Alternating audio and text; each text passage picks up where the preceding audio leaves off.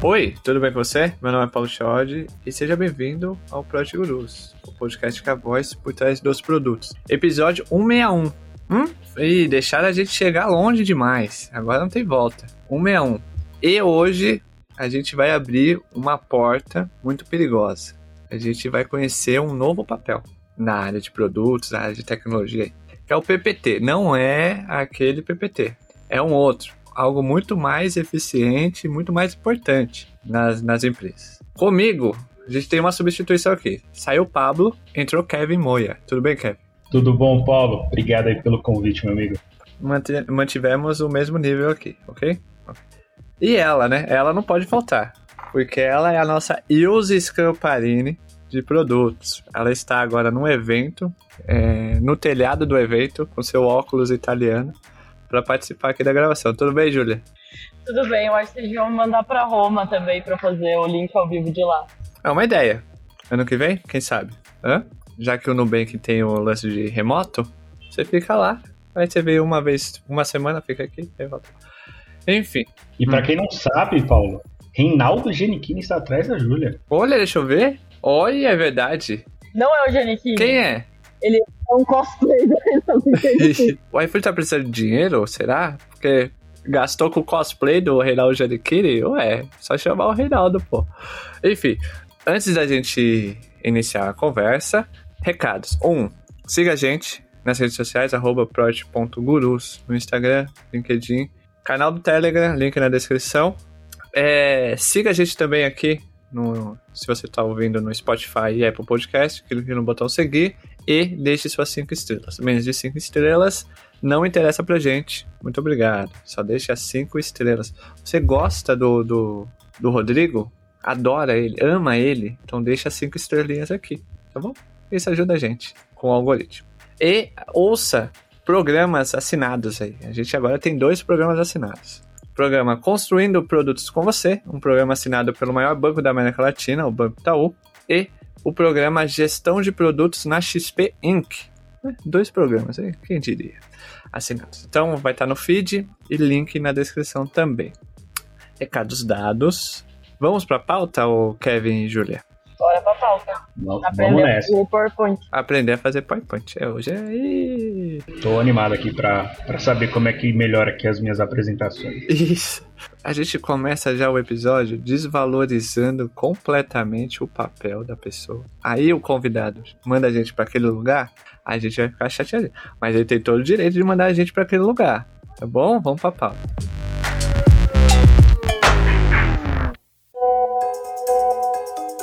Oi, pessoal, eu sou a Júlia, team member de produtos no Creche Imobiliário de Itaú. Fazer parte da maior comunidade de produtores do país é ter sempre um novo desafio, se apaixonar por ele e surpreender nosso cliente. Tudo isso só é possível pelo nosso modelo de trabalho que é colaborativo e multidisciplinar. Aqui a gente vai de turma. Quer conhecer e fazer parte do nosso time? Acesse nossas oportunidades para carreiras digitais e demais áreas no portal de carreiras Itaú. O link está aqui na descrição. Vamos de turma!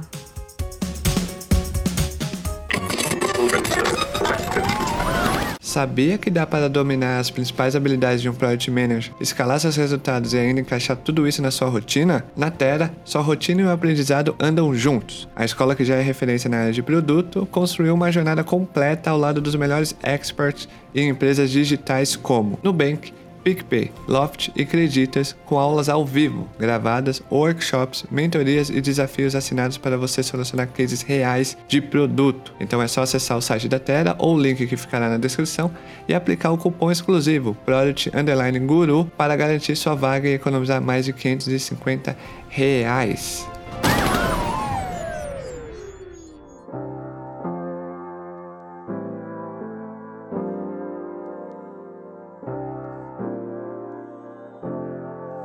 A gente chamou ele, que a nossa produção aqui, que se chama Fernanda Faria, falou que ele é a maior referência no assunto, tá? Ele é a maior referência no assunto. Então, quem mais? Rodrigo Medeiros, seja bem-vindo ao Project Gurus. Tudo bem com você? Paulo, tudo bem? Obrigado, obrigado pelo convite. E obrigado a Fernanda também pelas palavras, porque se ela disse, então é verdade. Tô animadão de estar aqui. Obrigado demais pelo convite. se a Fernanda disse, tá falado. Quem sou eu pra ir contra a Fernanda, não? É, é, é perigoso. É, o... é isso. O Rodrigo fala, é isso. É porque ele trabalha com a Fê, né? Ele não vai falar o contrário. Ô, vamos começar o papo, ô Rodrigão? Que é, qual é a sua história? Boa, bora lá. Acho que eu tinha tudo para não estar trabalhando com tecnologia hoje, então eu acho que esse é um bom começo, porque eu fiz, eu sou técnico em TI pelo Instituto Federal do Rio Grande do Norte, mas foi uma formação que eu não curti. Então eu decidi que eu ia fazer qualquer outra coisa menos tecnologia. Me graduei em engenharia química, depois trabalhei com marketing, trabalhei com impacto social, terceiro setor por um bom tempo. É, e nesse momento eu estava me experimentando e decidi voltar para tecnologia, mas para um contexto de produto. Então eu fui, fui PM, né? Fui gerente de produtos técnicos. Trabalhei ali com produtos de plataforma por um tempo e transicionei de produtos de plataforma para Program Management, especificamente Technical Program Management, no, no, contexto onde eu trabalhei na Acreditas, que foi onde eu conheci inclusive a Fê. É, lá eu trabalhei em diversos contextos, conheci o papel, transicionei para esse papel, foi onde eu me especializei. E atualmente estou no Zé Delivery, estou como Principal Technical Program Manager, tocando aí um desafio enorme que a gente está tendo para a Copa do Mundo, diversas iniciativas que a gente está precisando estar tá concluindo aí o desenvolvimento para garantir esse nosso objetivo estratégico. E é isso, é um bom resumo. Saindo lá de Natal, Rio Grande do Norte, para tomar conta aqui da tecnologia em São Paulo. Do mundo, não? É, Adriano? Mundo. Acho que é mundo. Vamos desde o início, porque é um papel novo. Então a gente vai ter que ser bem didático aqui, que é. Eu vou chamar de PPT, porque eu não tenho um inglês bonito para falar o termo todo. O que é o PPT, o Principal Program Technical? Vamos lá. É, antes de explicar o Principal, eu vou falar do papel, porque o Principal já é um pouco mais da senioridade ali, né? É, o papel ele é um papel que surge muito da necessidade de você garantir a execução de objetivos estratégicos que se desdobram em grandes iniciativas ou projetos dentro de uma empresa. Então, assim, a partir do momento que você identifica que para atingir um objetivo estratégico você precisa de mais de uma iniciativa acontecendo, provavelmente em mais de um squad, é, cujo esforço pode ser mensurado dentro de um intervalo de tempo com métricas de sucesso, aquilo pode constituir um programa. E esse é um papel que historicamente ele surge no meio da tecnologia por causa do famoso gerente de projetos, né? Então, a necessidade de você evoluir é, a gestão de projetos para um contexto mais estratégico, onde você coordena múltiplos projetos e iniciativas, é, demanda que você desenvolva conhecimentos que vão além da gestão de projetos. Então, o, o programa vem muito daí mas atualmente ele não é um papel que se restringe à tecnologia. Então você vê muitas empresas utilizando hoje Program Management para é, tocar grandes projetos de diversidade e inclusão ou de mudanças na sua operação ou, enfim, é, grandes projetos de marketing, branding, mídia. Então, assim, é um papel que basicamente ajuda a coordenar grandes objetivos estratégicos por meio da, do acompanhamento, garantindo visibilidade e previsibilidade do progresso de projetos e iniciativas que atendam a esse objetivo e possam ser mensurados dentro do seu sucesso e do valor entregue. Muito interessante, hein, Júlia? Bem interessante. Você falou do que vem um pouco do gestor de projetos, mas que ele tem algumas habilidades a mais. Qual que é o, qual que seria a diferença então de um gestor de projeto para um technical Program Manager, ou não sei como é que vocês chamam, a galera aqui tá chamando de Technical Program Manager. Boa, vamos lá. É, eu acho que assim, tem essas skills que a gente atribui ao gestor de projetos, como gestão de budget, gestão de timeline, gestão de riscos, é, que são características que são mantidas no papel, mas é esperado do gerente de programas, da, da pessoa program manager, uma capacidade primeira de entender e ajudar a desdobrar a estratégia. Então, quando você está falando de gestão de projetos, está focando muito no output que você espera daquilo, né? Então, se a gente espera um objetivo específico daquele projeto, é a entrega do projeto dentro daquele tempo, com aquele recurso e com aquele capacity. É, dentro do programa, a gente não está olhando especificamente para um output. A gente está olhando para algum outcome que a gente define por meio de uma métrica de sucesso e valor. Então, assim, é, esse é o primeiro shift que a gente dá nas visões, porque um programa pode conter múltiplos projetos, projetos esses que impactem e entreguem o valor que se espera. Mas o programa ele está acima disso porque ele está especificamente defendendo, né, protegendo um objetivo estratégico. Além disso, tem, tem uma outra visão que é muito da dimensão. O projeto ele costuma ser menor e caber vários projetos dentro de um programa. Então, é, é comum um, um, gerente de programas acompanhar múltiplas iniciativas, se essas iniciativas forem as, é, de produto tecnologia, né? É, iniciativas ali técnicas que a gente está acompanhando potencialmente em múltiplas tribos, ou squads, ou contextos, para que a gente consiga garantir de fato o objetivo estratégico que, que ele seja alcançado. Oh, me pareceu complexo, não? Muito complexo, Você não? achou? Eu achei complexo. Eu, eu não. Eu não. Não sei, não. Eu não. Se alguém me para. Oh, você quer ser? Eu vou falar, não. Agora eu sei. Se alguém chegar pra mim. Muita responsabilidade. Nossa, muita? Que isso? Sim. Você não acha, Rodrigo?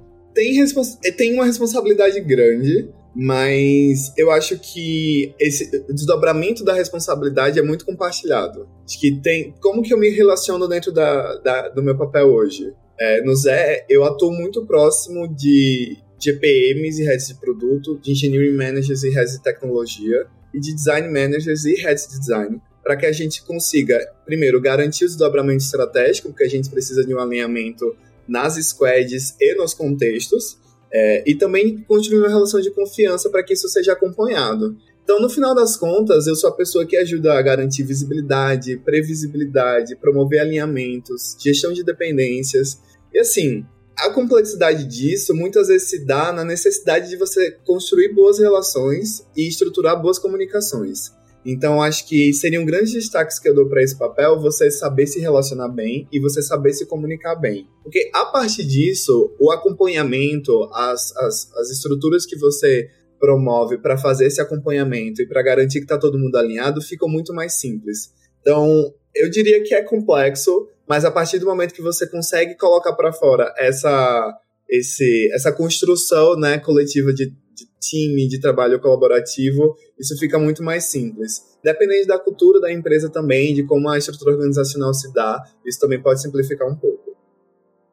Não, eu, eu achei bem legal. Eu tenho pouquíssima experiência trabalhando com pessoas, né, é, é, program managers, e a minha dúvida, assim, que eu queria que você pudesse explorar é em quais contextos é, da empresa precisa desse perfil, dessa, desse profissional, dessa pessoa. Sim, a gente sabe que tem contextos que não precisa de um PM, quase nunca vai precisar do agilista, né? Vai, tem contextos em que é necessário ter ou não ter, mas em qual momento precisa, né? É que a empresa olhe para esse papel, olhe para esse profissional e fale assim: a gente precisa é, dessa pessoa agora organizando aqui as nossas entregas, as nossas cadências. Boa. Então, eu acho que é, é, o que eu vou falar agora, inclusive, eu acho que é muito fácil de se relacionar com o contexto de quem estiver ouvindo ou assistindo a gente. Porque é, a, o papel de program management ele, ele surge muito da dor do crescimento da escala.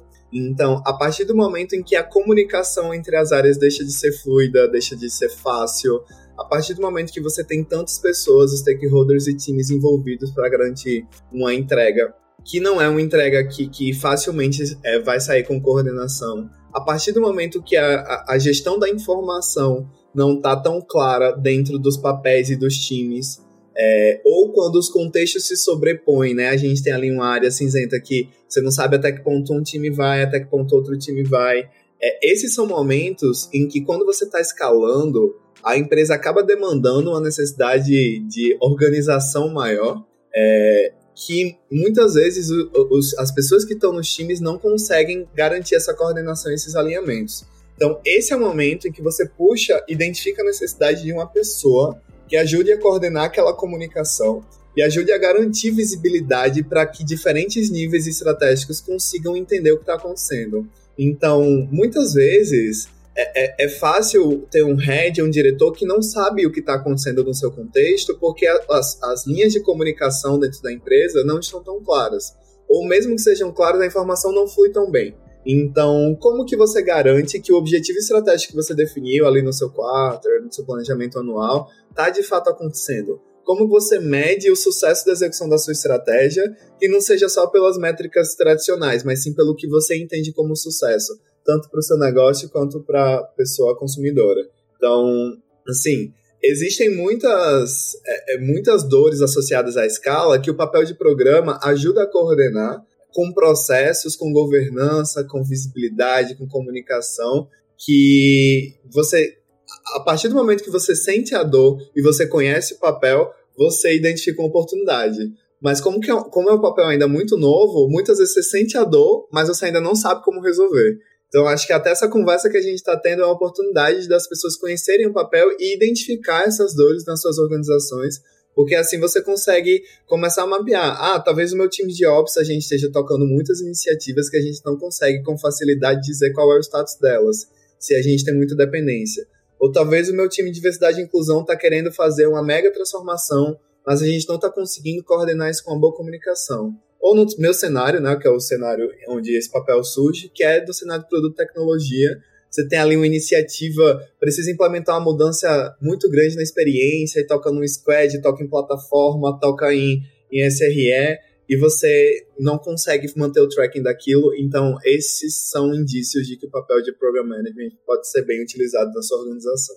Ah, isso é bem legal e é bem claro de que é um papel que não é para todo mundo, né? Assim, a, pessoa precisa ter um nível de senioridade muito alto, ela tem que conhecer muito bem da empresa, do negócio, da estratégia, do papel das outras áreas, né? Produto, design, engenharia, marketing, tantas operações e tantas outras áreas, né? Então, assim, é, é, talvez seja muito mais difícil para um profissional que está começando a carreira querer ser um program manager do que alguém que já, já tem bagagem, né? Porque precisa de fato ter esse conhecimento, assim, né? Essa bagagem, essa estrutura, e ser muito safo em muitas situações, né? Olha, é um papel que demanda um conhecimento bem multidisciplinar, assim. No meu dia a dia eu preciso entender um pouco de produto, entender um pouco de design, entender um pouco de tecnologia, às vezes entender muito de cada uma dessas frentes e além disso, dominar a gestão de programas, né? Então, dominar é, como que eu crio formas de visibilizar progresso, como que eu faço gestão de riscos, como que eu faço gestão de dependências, dependências técnicas, dependências de negócio.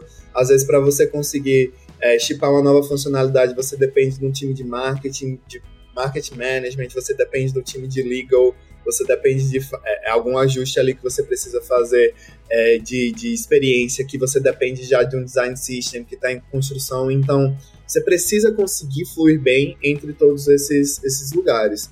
Mas, assim, ao mesmo tempo, é, é possível que os programas comecem de forma mais simples e ganhem complexidade com o passar do tempo. Então, para uma pessoa que está querendo começar no papel de program management, eu acho que é, de Program Manager no caso, eu acho que dominar esse conhecimento do que é um, um bom programa, é, o que, que, é, por exemplo, um, um kickoff de um programa, como que você quebra várias iniciativas em milestones, para que você consiga antecipar um pouco daquelas expectativas, né? Então essa tem uma, a gente vai ter uma entrega aqui, duas semanas depois vai ter uma entrega ali, e, obviamente, que trabalhando num contexto ágil, né? Então, você precisa ir atualizando aquilo com frequência para que aquilo de fato faça sentido. Mas é uma forma de você é, setar ali um pouco das suas expectativas com stakeholders. E aí você mapeia riscos, mapeia dependências e vai atualizando aquela comunicação, né? Vai garantindo relatórios que promovam visibilidade. Esse é um bom primeiro passo. É, e esse é um passo que quem vem da gestão de projetos acaba tendo um pouco mais simples, ou quem vem também do contexto de agilidade, consegue entender um pouco mais do processo e consegue já ter essa visão. E aí os outros conhecimentos você consegue ir juntando, às vezes você começa por program management no contexto mais de negócio e, e linka com produto, e aí você vai ganhando corpo até que você consegue versar sobre é, questão de plataforma ou questão de design com mais profundidade, isso vai dando robustez ainda mais ao papel. Ô Rodrigo, posso Rodrigo com seu copo americano do Zé Delivery agora. É isso, né? Tem que, tem que valorizar o que a firma produz. Eu vou, esse, você que não tá vendo, mas essa parte vai pro Instagram de corte. Nossa, lá vai pro nosso perfil lá como corte. Ele um copo americano do Zé. E aqui já fica um pedido para mim, pro Kevin e pra Júlia. Zé, mande esse copo para nós também. É, não custa. Por favor. Não custa. Bora fazer. É, o, eu vou, posso fazer uma polêmica aqui, Rodrigão? É, ó, ó, gostei. É, claramente ele não ouve o Project Grosso. O. Eu ouço. É, todos os pontos que você mencionou agora, na literatura é, e também em alguns lugares aí, eles, e até mesmo no dia a dia, muitas pessoas de produtos fazem já? Então toda essa gestão, essa visibilidade, essa comunicação, estar em todas as, as, as áreas ali, meio que conectar todo mundo, ter essa visão mais ampla, entendimento do negócio, etc. etc. Para quem tava entendendo, que nem eu, eu sou, né, sou meio lento. Eu tava entendendo. Aí você começou a falar e eu, eu aqui eu falei, ué, eu já faço isso no dia a dia. Ué, a pessoa de produto já não deveria já fazer tudo isso? Só pra gente tentar tangibilizar bem a diferença da, de um PM, de um Product Manager pro, pro seu papel. O que difere eles? Boa. Eu acho que a minha principal preocupação, primeiro, eu sou par de pessoas de produto, assim como de engenharia, de design, e a minha principal preocupação é como a gente vai fazer aquilo acontecer. A definição do aquilo vem da pessoa de produto. Então, essa já é uma primeira diferença. O direcionamento estratégico do produto não é a pessoa de programa que traz. A pessoa que, que trabalha com program management, ela é uma pessoa que está olhando muito para como que a gente vai operacionalizar aquela execução. E aí, assim, eu concordo que é muito comum a gente ver na literatura se atribuir várias características às pessoas de produto ou à cultura de produto. Mas muitas vezes na prática, quando você entende a realidade dos múltiplos contextos e escopos que as pessoas estão inseridas, a gente vê a falha da comunicação acontecer. A gente vê o delay da visibilidade acontecer. A gente vê. E aí, assim, além do. Quando você escala e quando surgem múltiplas squads e múltiplos, múltiplas tribos que a gente precisa acompanhar é, o progresso de, de diferentes frentes, além disso, ainda tem um outro olhar que é para o processo. Então, por exemplo, quando você identifica é, pontos de melhoria no processo de uma abordagem, quando eu identifico no meu dia a dia pontos de melhoria no processo de uma abordagem ágil ou lean, eu sou a pessoa que vai trazer esse input. Eu sou, a pessoa, eu sou uma pessoa que leva para os times que estão dentro do programa possibilidades de melhoria no processo, seja de alguma ineficiência, seja de alguma automação que a gente pode trazer, seja de alguma comunicação que está duplicada. Então, essa é uma primeira coisa. É, uma segunda abordagem que eu trago também diferente é: existem alguns alinhamentos que, tecnicamente, é difícil para uma pessoa de produto, se ela não for de um contexto muito técnico, conseguir rapidamente pautar. Então, como é demandado do meu papel que eu tenha esse conhecimento técnico também, é muito fácil para mim olhar para uma iniciativa e identificar. Aqui a gente vai ter uma dependência com o nosso time de segurança e cybersecurity. Aqui a gente vai ter uma dependência de olhar, por exemplo, para a infraestrutura, para os nossos lambdas e nossa AWS, porque a gente vai precisar de que essa funcionalidade seja extremamente escalável. Então, assim, o olhar para o todo é, olhar para múltiplas iniciativas, tendo um, é, é, uma preocupação com a eficiência do processo e tendo uma eficiência com a estratégia que a gente está executando, são especificidades que diferenciam bastante. É, no meu dia a dia, eu não espero, por exemplo, da pessoa de produto que ela esteja é, é, o tempo todo preocupada em acompanhar a gestão de riscos e dependências técnicas com o time de SRE. Isso eu estou fazendo. Ou então que essa pessoa consiga ter um mapa de ponta a ponta de cada etapa do processo, como que isso vai se relacionar com as outras áreas. Ou então, como aquela iniciativa se linka com outras iniciativas para casar uma estratégia. Então, assim, é, no, no final das contas, parte desse papel eles ele está na literatura muitas vezes diluído entre a liderança técnica, a liderança de produto, uma pessoa de agilidade. É, é, de fato, são várias, várias, vários componentes que constituem as skills desse papel. Mas de ordem prática, a gente muitas vezes vê isso como ineficiência. E esse papel vem focado em promover eficiência na execução dessa estratégia. Então, acho que esse é o meu olhar sobre essa principal diferença entre pessoa de produto e a pessoa de programa. Ô, Júlia, Agora eu entendi. É porque é porque é um contexto que eu acho que não cabe em, em startups pequenas, né? Que nem o Rodrigo, ele tá num contexto muito gigante. Ele tem que ter essa visão, porque o Zé é gigante, né? Apesar de parecer pequeno, não é. Ele é gigante. Dentro da Ambev, pô, caceta. Imagina, É, tem que ter essa visão técnica de, de, de, de, de estrutura, de áreas, interdependências, etc. É, eu acho que eu tenho, eu tenho um exemplo, e até foi por isso que eu fui procurar sobre o papel e vi que alguém já estava falando disso no Nubank, que é a gente está internacionalizando o produto, né? E daí a gente está falando de replicar tudo que tem no Brasil para outros lugares. E aí, em determinado momento, chegou a sensação, pelo menos para mim, a sensação de tipo, ou eu vou me matar para mapear tudo, porque ninguém está mapeando, e não era papel de ninguém mapear tudo, ou vai ter alguém fazendo isso. E aí tem alguém fazendo isso, que é o papel do Program Manager. Porque assim, é humanamente impossível, porque eu não tenho domínio, por exemplo. Por exemplo, nesse caso, o Program Manager tem que entender do país que a gente está indo.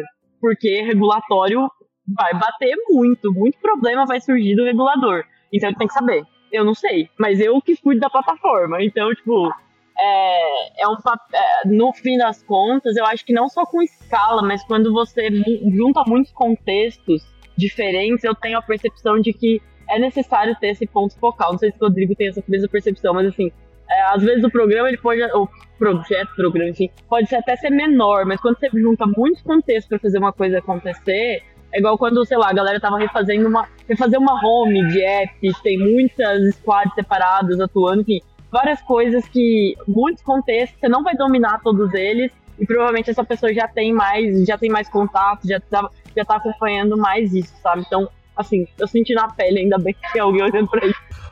Então, o, o, Rodrigo, pelo, pelo caso da, da Júlia falou, o Program Manager, se a gente fosse resumir aqui, é para empresas em escala, ele é o anjo da guarda da pessoa de produtos. Olha, no começo, aí eu vou fazer um desabafo aqui. No começo, as pessoas de produto não têm essa sensação. Por quê? A gente acaba trazendo muitos processos para que a gente consiga gerar toda essa visibilidade que, que gera uma mudança no seu dia a dia. Porque você precisa a, a, a, tirar alguns conhecimentos da sua cabeça, passar para algum material, porque isso precisa ser acessível. Só que a pessoa de programa está fazendo isso vir de vários lugares. E aí, quando isso se finaliza, você consegue ter a visão do todo, você consegue entender que a sua iniciativa depende de outras três áreas, mas que essas três áreas estão alinhando seus backlogs para que aquilo seja priorizado no, no, timing certo. Isso começa a facilitar e gerar uma fluidez. É, e um outro ponto que eu acho que a Julia trouxe que, que vale ressaltar é carga cognitiva, né? As pessoas de produto, é, aliás, eu acho que cada papel dentro de uma empresa de tecnologia já já tá com uma carga de trabalho que demanda muito. Então, ou você é muito especialista, ou você faz uma, uma gestão de pessoas, e, e, e, além disso, você domina a estratégia, domina o negócio, você precisa manter o seu, o seu trabalho rodando. Então, assim, é uma carga cognitiva muito alta. E quando você identifica um papel que consegue remover parte dessa carga cognitiva e escalar alguns processos para que as pessoas só é, é, alimentem sua parte e consumam aquela o todo, você vê a, a mudança de paradigma, né? Porque você para de ser demandado no Slack por 10 pessoas ao mesmo tempo querendo saber a mesma coisa e você só manda, tá aqui o material de programa, já estão todas as informações lá.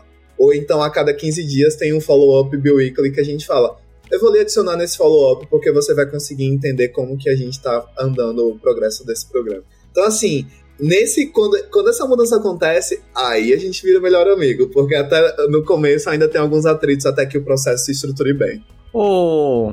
Enquanto o Rodrigo falava, a Júlia concordava com a cabeça, fazia um movimento de sim, sim, sim. Por quê? Porque, com certeza, ela foi uma dessas pessoas de produtos que quando veio o PPT, ela falou, Ih, lá vem um, mais um cagar processo aqui. Aí... Eu... Não, eu tava pedindo pelo amor de Deus. eu não sou pessoa, eu. Se alguém falar assim, não, faz isso aqui, que isso aqui vai, vai matar uma reunião, eu falo, faço, o que, que é pra fazer? É pra refazer o giro, eu faço, sem problema não. Fim de semana, faço também. pra você ver, pra você ver como é a vida da Júlia correr leões, né? Tadinha. Refazer o gira, pô, mesma coisa que abraçar o diabo. Quer abraçar o diabo? É, é o que o Rodrigo falou, o Kevin, vai muito de encontro com o que a pessoa de produto acha que é a área, né? Acha que é trabalhar em produto. Não, aí chega alguém para organizar o, as coisas, ser o braço, di, braço direito, o anjo da guarda, organizar, dar visibilidade, dar previsibilidade é, para a empresa, do trabalho da pessoa de produto, do time de produto.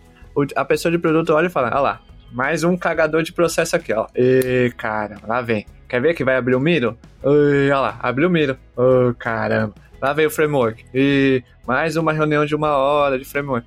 Ou as pessoas de produtos deveriam parar com essas coisas, aí, Kevin? Não, concordo super. Eu acho que, no final das contas, é, o Rodrigo contando aqui, né? E, e, eu fiquei muito feliz porque, no final, o Rodrigo ele tá evitando que a gente tenha um burnoutinho, né? No final da semana ali.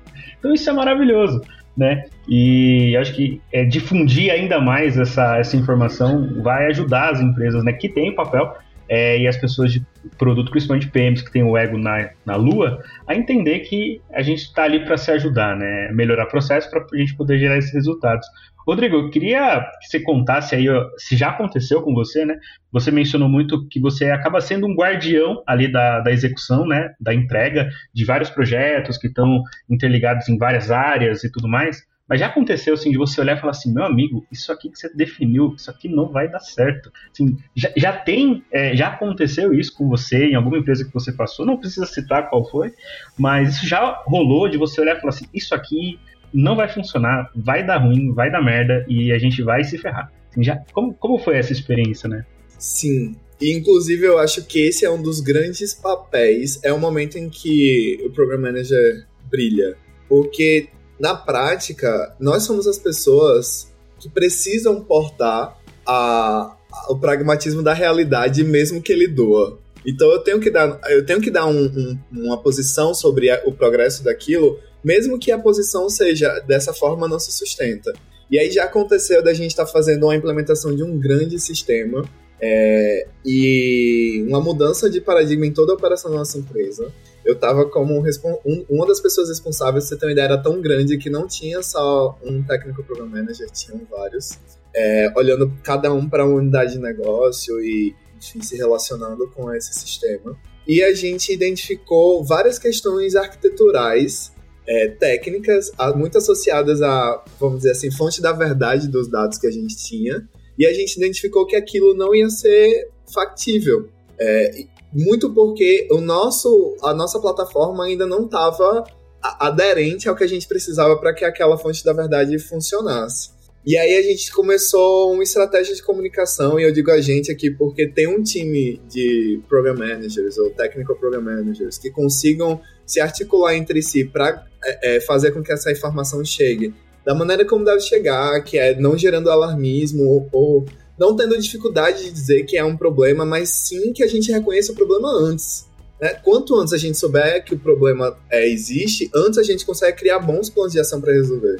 E aí, assim, esse programa ele não foi interrompido. Não, a gente mudou a nossa estratégia técnica, principalmente de gestão de dados, para que a gente conseguisse garantir que, ao final, o valor que a gente queria entregar fizesse sentido. Porque a gente poderia até garantir a implementação do sistema. E aí seria uma visão do projeto, né? A minha responsabilidade é garantir isso, garantir isso pronto. Mas a gente estava preocupado com o objetivo estratégico, com as mudanças estruturais que a gente precisava promover.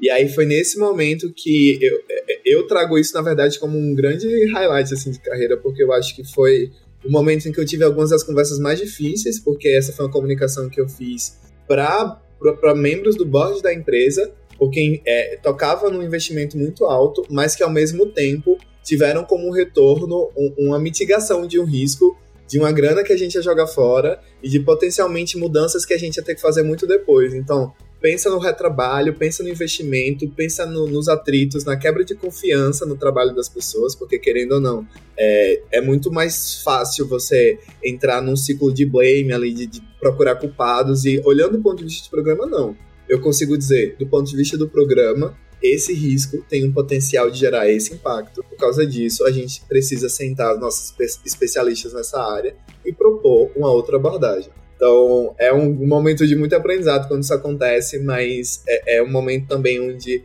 você reconhece a importância de ter uma pessoa olhando de cima, de ponta a ponta e identificando é, qual, o quão factível é aquele todo. Né? Não, eu acho isso, acho isso incrível, né? É, e, e tá mudando até a forma de eu enxergar o papel. É, porque, como eu tinha mencionado, é a primeira experiência que eu tô tendo numa empresa que né, muito maior, com muito mais estrutura que tem é, esse profissional. E a, e a Tami é a pessoa, o Shiod, que atua e apoia ali nossa tribo, né? Em relação a Aquela isso. Tami? É, um beijo aí. pra Tami, aqui.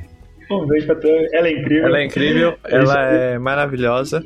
Um beijo para ela. Ela tem que vir aqui no, no PG. Por favor, Kevin, traga ela aqui. É, mas você pensou então, né, Kevin? Que ela, ela era aquela pessoa que ia cagar processo, né? Não ia?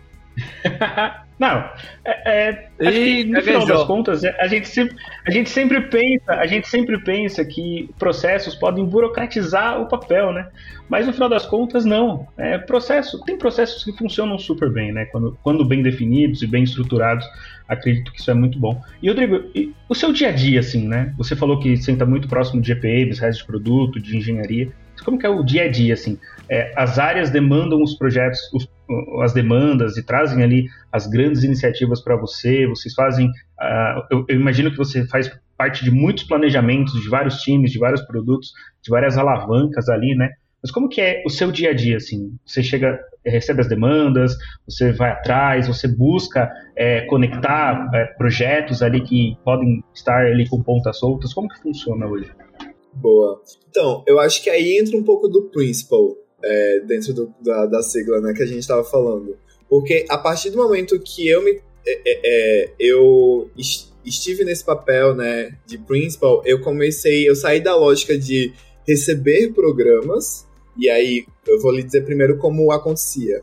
É, trimestralmente, a gente tinha um quarterly, uma revisão ali trimestral da nossa estratégia. Naquela estratégia, a gente promovia um alinhamento com as lideranças de produto, engenharia e design, para que a gente entendesse quais seriam as nossas apostas e quais seriam as iniciativas já mais maduras que atendiam aquele objetivo estratégico. Então, era uma cocriação meio conjunta ali. As iniciativas surgiam daquele trabalho colaborativo que já eram fruto do trabalho natural das squads de priorização e experimentação. Hoje, no papel de principal, a minha responsabilidade passa a ser dominar a estratégia da empresa para ajudar a identificar potenciais programas e potenciais alavancas. Então, assim, é, as iniciativas, elas no papel que eu estou hoje, elas já surgem depois. Eu primeiro olho para a estratégia e identifico quais são as principais alavancas que vão fazer a gente atingir aqueles objetivos. Isso junto com as demais lideranças que estão ali construindo essa estratégia. A partir do momento que a gente identifica, ó, a gente tem essa oportunidade aqui, que é uma oportunidade para a gente fazer um programa de fidelidade. Isso vai fazer com que a gente aumente nossa frequência, aumente nossa retenção. Tá, se é, essa é uma oportunidade, a gente começa a olhar para os contextos, começa a olhar para os backlogs, ver onde aquilo faz sentido e promove esse alinhamento bottom-up, né? Então, é, é o momento em que as coisas se cruzam. Então hoje, por exemplo, é, no Zé a gente está passando por esse mega desafio que é a Copa do Mundo, que virou um mega programa, porque a gente precisava ter iniciativas ali técnicas olhando para a segurança, para a escalabilidade.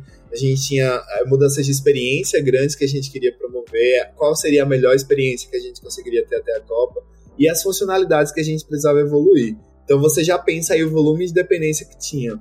Para 2023, a gente está justamente nesse exercício de identificar quais são os programas que podem fazer, dentro de um intervalo de tempo, a gente mensurar o sucesso daquela estratégia. Então, a gente, eu estou fazendo o exercício de quebrar isso junto com as lideranças e junto com os heads.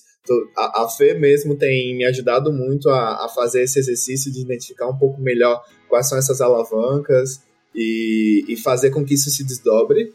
É, a partir do, desse momento que a gente amadurece esse desenho, a gente passa a alinhar isso com os times, olhar para esses backlogs e fazer isso se casar. O, a fé é perfeita para fazer isso daí, esse desdobramento. Olha, é, é, o, o, lado bom de estar com a Fê é que, tipo assim, primeiro que o momento em que é, ela não se dava muito bem com o programa foi o momento antes da gente se conhecer. Então já cheguei na hora que ela já estava comprada com papel.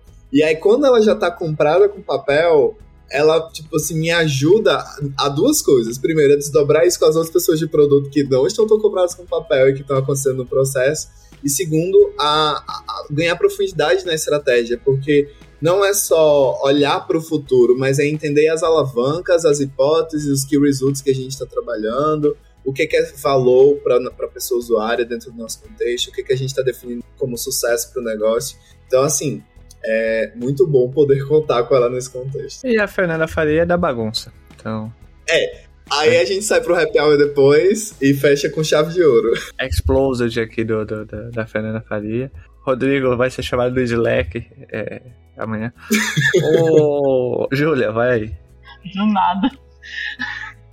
A gente falou aqui bastante sobre a resistência das pessoas com de produto quando no começo, né?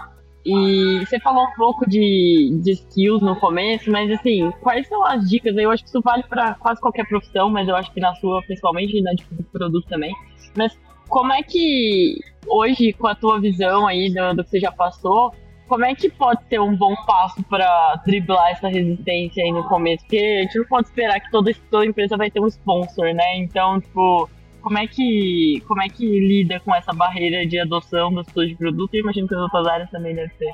Sim, tem bastante. É, com tecnologia também é muito comum. É, e aí, assim, a minha abordagem, pelo menos, é construir um ambiente de confiança. Porque Primeiro porque eu acredito que é onde times de alta performance estão hoje, num lugar de confiança. Então é o que a literatura nos indica, mas também é o que eu acredito profundamente.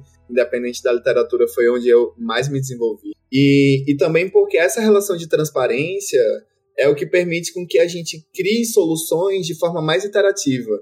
Então, não tem problema a gente errar, não tem problema a gente falhar, desde que a gente faça isso de forma mais rápida. Então, eu trabalho muito, eu, eu acho que essa é a principal dica que eu posso dar, em construir relações profundas, porque dessa forma eu consigo não ter dificuldades, por exemplo, de passar um feedback, ou não ter dificuldade de, de identificar um risco ou um ponto crítico que eu acho que merece a gente trabalhar mais em cima e falar isso de forma simples. E aí, assim, muitas vezes as pessoas de programa, elas são, acabam sendo vistas como alguém que pode expor um problema e isso gerar um desconforto para alguém, né? Porque se eu identificar uma falha no processo, ou se eu identifiquei que a estratégia não está sendo executada por algum problema, que a gente está ali há três meses tentando tipar uma funcionalidade e ela não sai, é, isso, isso pode ser lido como um problema. E eu resolvo isso com bons one-on-ones.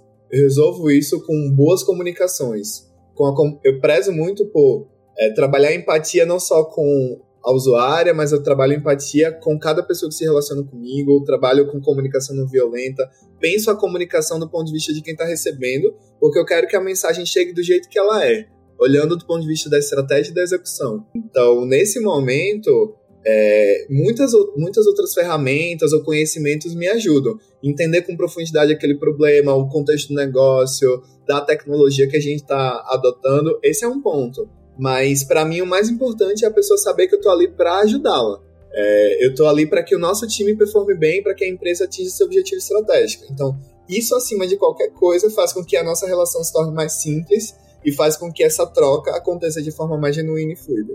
Mais um dia tendo que gostar de gente, né? É. é, só falou que é mais um dia para gostar de gente, então, tipo. É porque eu nem vou explorar esse tema aqui, porque toda vez é terapia, gostar de gente, comunicação não violenta. E ele insiste em não fazer nada disso, né? Olha, não é? Incrível. E toda vez a reclamação é: o líder não me ouve. Feedback grosseiro. Você que tá ouvindo, é as mesmas coisas todos os dias. A área de produtos, é, ela é assim. Ela é atemporal, é a mesma coisa, não tem nada de novo. Nada novo. É, nada de novo. O, se o Elon Musk tivesse ouvido isso, não estaria fazendo merda lá. Mas enfim, não vamos entrar na seara do Elon Musk. Uma pergunta pro Rodrigo, porque o Rodrigo vai voltar no futuro aqui pro PG. Vocês não sabem, mas o Rodrigo voltará logo numa, numa possível último episódio desse podcast. Depois desse, do episódio que a gente vai gravar, não vai ter mais podcast. Por quê? Porque a gente vai falar que o agilismo falhou. E como que a gente vai falar isso? Vai falar, ué. É, vai falar. Rodrigo, antes da gente. Você vai falar muito nesse episódio, mas na sua opinião, não vou fazer essa pergunta se o agilismo falhou. Não vou fazer. Mas como que funciona? Como que funciona o seu papel junto com essas, esses outros papéis do agilismo ou da agilidade que tende a ter esses, essas mesmas responsabilidades que a sua, né? Que é dar visibilidade, é, ali ajudar os times no entendimento um pouco mais macro, é, previsibilidade, etc, etc. Um team build, etc. É, como que, como que é o seu papel convive com. Porque a gente tá falando aqui do, da pessoa de produto, que a pessoa de produto olha pro seu papel e fala, puta, mais um que vai vir cagar processo. Só que tem a pessoa de agilidade, né? Em muitos, em muitos contextos tem já a pessoa de agilidade. Como que funciona esses papéis? Então, vamos lá. Primeiro, é, eu acho que a, a, primeira preocupação é a gente não tratar a agilidade como um conjunto de ferramentas ou frameworks. Acho que é, é, esse é o primeiro ponto. Quando a gente quebra um pouco de, disso e passa a falar de transformação, né, de cultura, é, a relação entre os trabalhos é, que já existem é muito colaborativa. Então, assim, a gente. As ferramentas que os times de agilidade ajudam a estruturar dentro, tanto ferramenta prática, né, sistemas, quanto frameworks ou processos, são todos pontos que suportam o trabalho do, de, de, de gestão de programas, porque a gente precisa que o processo flua com eficiência. Então, assim, se a gente já tem aquela visibilidade em um determinado contexto, ótimo, isso vai facilitar, a gente vai automatizar, a gente vai escalar. A gente vai olhar do ponto de vista de agilidade organizacional e não só de agilidade dentro de, das práticas ágeis de um, de um contexto. Então, assim, de fato existe uma interseção, inclusive no contexto que eu trabalhei antes, na Acreditas, a gente tinha essa área conjunta, né? Que a gente chamava de programa, portfólio e agilidade organizacional. E, e, a gente não tinha pessoas agilistas que estavam dentro dos contextos, por exemplo. O que a gente tinha eram pessoas que faziam a gestão de ferramentas, do portfólio de ferramentas que, junto com as pessoas de pro, é, Program Managers, acabavam difundindo essas práticas e promovendo transformações no dia a dia. Então, a minha visão hoje é que são áreas que se suportam, é, porque elas compartilham de um mesmo core que, é, pelo menos em parte, é a eficiência desse processo como a gente promove eficiência e como a gente promove todos esses princípios que a agilidade preconiza já há 20 anos. Então, eu vejo, eu vejo como uma colaboração, só que ao mesmo tempo a premissa do trabalho de, a minha premissa de trabalho enquanto program manager, ela é lean, ela é ágil. Então não tem como eu estar tá falando de é, executar estratégia com sucesso se eu não tá falando, se eu não estiver falando de um processo eficiente você não tiver a liberdade de chegar para uma pessoa de produto e falar, ó, eu acho que a gente está iterando pouco, eu acho que essa, essa falta de interação pode fazer com que a gente demore mais a identificar qual a principal alavanca. Ou que eu olhe para a pessoa de engenharia e, e, e, uma liderança de engenharia a gente converse, ó, eu tô, eu tô sentindo que as métricas do time é, não estão fluindo tão bem, porque talvez o nosso planning precise quebrar um pouco. Aliás, o nosso refinamento precisa quebrar um pouco mais as histórias, elas estão tão grandes que a gente não tem tempo de, de mover, de se adaptar. Então, o meu trabalho, quando eu. Ele passa muito pelo olhar estratégico, mas quando eu desço mais no nível das squads e das iniciativas que a gente está tocando, é, eu tenho essa liberdade. Então, eu, eu vejo muito como um trabalho que se complementa. Ele deixou. Ele deixou a resposta polêmica para esse episódio aí que virá. Aí, antes do final do ano. Mas, ó, você tem, que, você tem que ver que hoje é a primeira vez que eu tô aqui, né? Então eu preciso, pelo menos, ganhar uma parte do público. Eu não posso já chegar cancelado, cara. Aí será que é isso aqui, ó. Uma boa estratégia, não? É, o, o cara lida com, com gestão de crise, então ele já sabe o rolê, ele já sabe o processo. Então, agora cria simpatia com o público, a opinião pública vai estar com ele. Aí na próxima, ele vai chegar aqui e vai falar assim: o agilismo falhou sim. Ao invés de, ser, de ter agilistas, contratem program managers. Aí, e, aí, aí a opinião pública vai estar do lado dele, ninguém vai falar nada. Polêmica. E olha lá. O, o Kevin, na sua opinião, na sua opinião, o agilismo falhou? Sim ou não? Não explica. Sim. Falha todos os dias, né? Ok. Não. Júlia. Porque aí, Júlia e Kevin, no, no episódio vocês não precisam responder, vocês só. Né? Júlia? Eu acho que sim também. Você acha que sim? Você nem esperou eu perguntar, você já acha que sim? É a mesma pergunta? É, é, é verdade.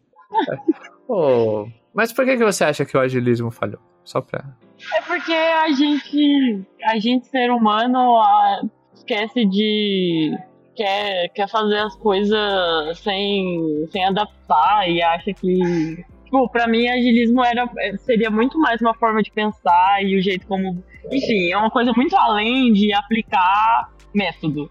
E a galera quer, insiste em aplicar método pra tudo. E aí, puta, você deixa de ser ágil pra fazer um giro bonito. E daí fudeu, entendeu? Na minha opinião é isso.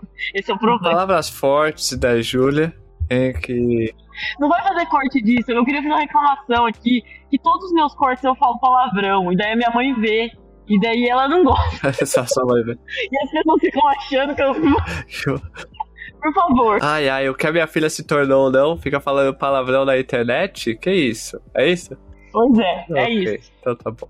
Esse, isso que a Julia falou vai, vai virar corte, mas a gente vai colocar um pi por causa da mãe da Julia. Então, tá bom? Não, brincadeira, minha mãe nunca reclamou, não. Eu fiquei meio assim mesmo. tá bom. Tá bom. É, palavras fortes da Júlia que eu quero deixar bem claro aqui que a gente não se responsabiliza pela opinião dela. É uma opinião dela, não do Project Gurus. Que concorda com a Júlia, eu falei, sim, mas não compactua com essa opinião da Júlia. Tá bom?